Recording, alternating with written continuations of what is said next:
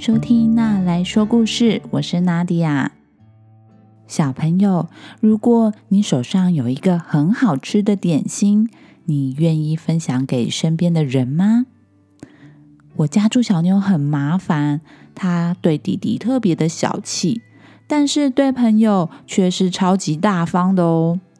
祝弟弟每次看到姐姐哭，就会主动把手上的东西给姐姐。有一次，我看到他看着姐姐哭，表情很茫然，不知道发生什么事情的弟弟，第一个反应就是把手里面的玩具车塞进姐姐的手心里。妈妈看到这一幕，真的觉得非常的好笑，但是又真心的觉得弟弟真的是一个天生的暖男呢。今天要分享的故事是《大大猫和小小猫》。大大猫和小小猫在路上发现了超级好吃的饭团，但是究竟要怎么样分才好呢？他们吵个不停，最后有想出好办法吗？那我们来听听看这个故事吧。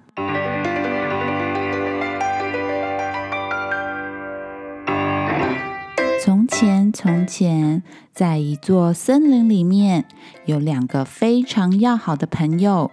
它们就是大大猫和小小猫，这两只猫咪每天都玩在一起，今天也是一样。它们在森林里面玩躲猫猫，玩到一半的时候，两只猫咪突然闻到了好香好香的味道。嗯，这个味道是哪里传过来的呢？两只猫咪。努力的寻找香味的来源，他们个别的往香味的方向走去，结果两只猫咪都各自找到了一个香味的来源，原来是饭团。大大猫发现了一个小饭团，而小小猫则发现了一个大饭团。他们拿着自己找到的饭团，跑到对方面前。喵！你看，大大猫，我找到了这个饭团。小小猫，你看，我找到了这个饭团。啊，你的饭团好大，我的饭团好小。真的？为什么你的饭团那么小？呵呵，我的饭团好大哦。那你的饭团给我，我们交换好吗？因为你这么小一只，你吃小的饭团，我吃大的，这样子比较适合。两只猫咪今天玩躲猫猫，已经玩了好久，两个人都饿坏了。现在找到了饭团，好像可以饱餐一顿，但是该怎么分才好？他们吵个不停。我才不要呢！我这么小，我应该吃多一点，这样子我才可以长得跟你一样大。可是我这么大，吃那么小的饭团，根本不会饱。两只猫咪没有办法达到共识，于是他们想：听说在那座很高的山上有一棵非常高的树，树上住着一只聪明的猴子。那只猴子是不是可以帮我们想到一个解决的好方法呢？于是啊，两只猫咪虽然饿着肚子。但是呢，还是努力的走上了那座高高的山，肚子咕噜咕噜的叫，手上的饭团又不能立刻吃掉。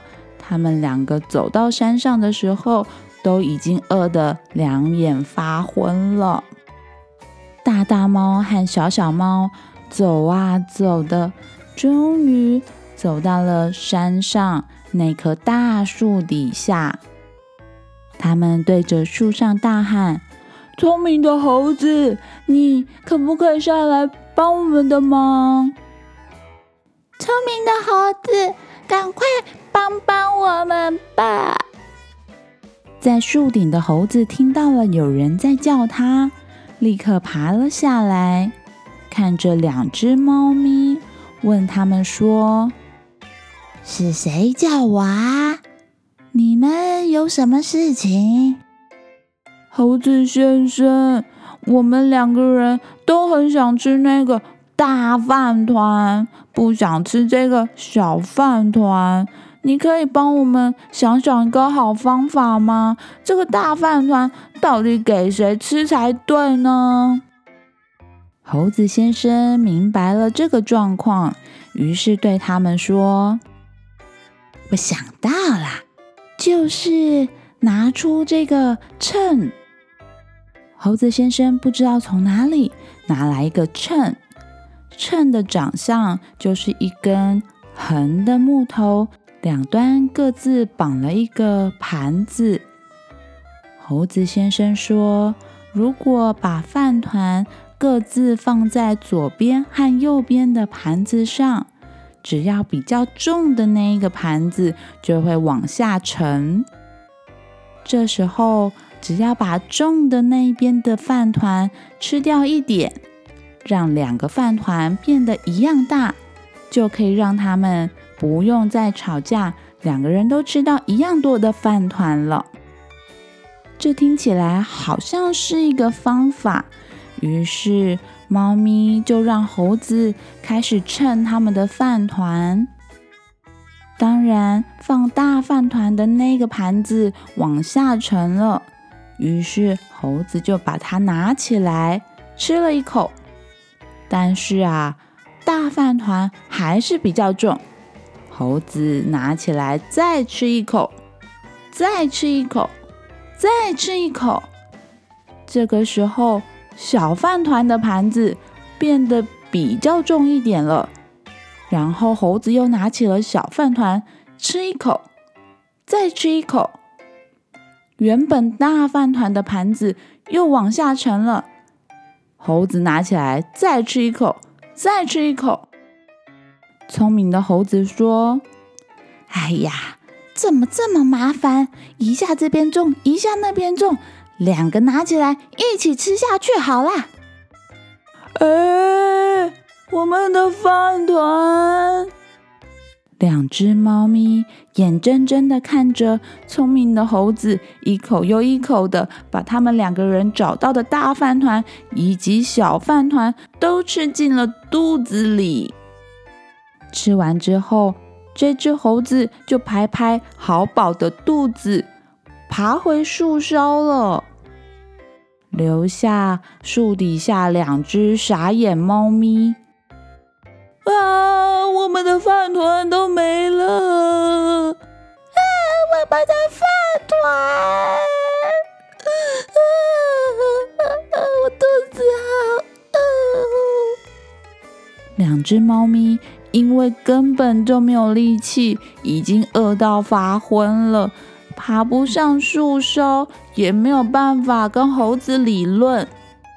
于是大大猫跟小小猫只好掉头回家。在路上，他们两个人对着彼此说：“呵，如果我们当初不要吵架，一起把饭团平分吃掉。”这样不是很好吗？对呀，现在一整天都没吃东西，我肚子好饿。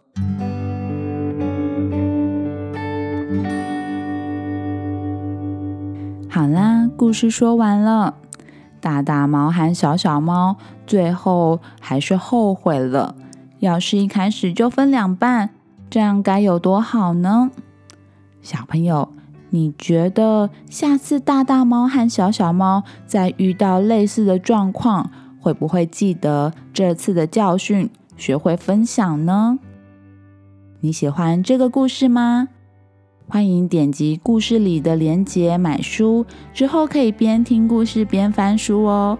或是你有想要推荐给我的童书，不管你有什么想法，都欢迎你在 Facebook。Instagram 私讯我。这个频道会因为有你的参与变得更好更棒哦。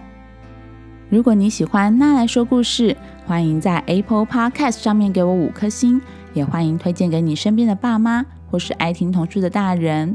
那我们之后再见喽，拜拜。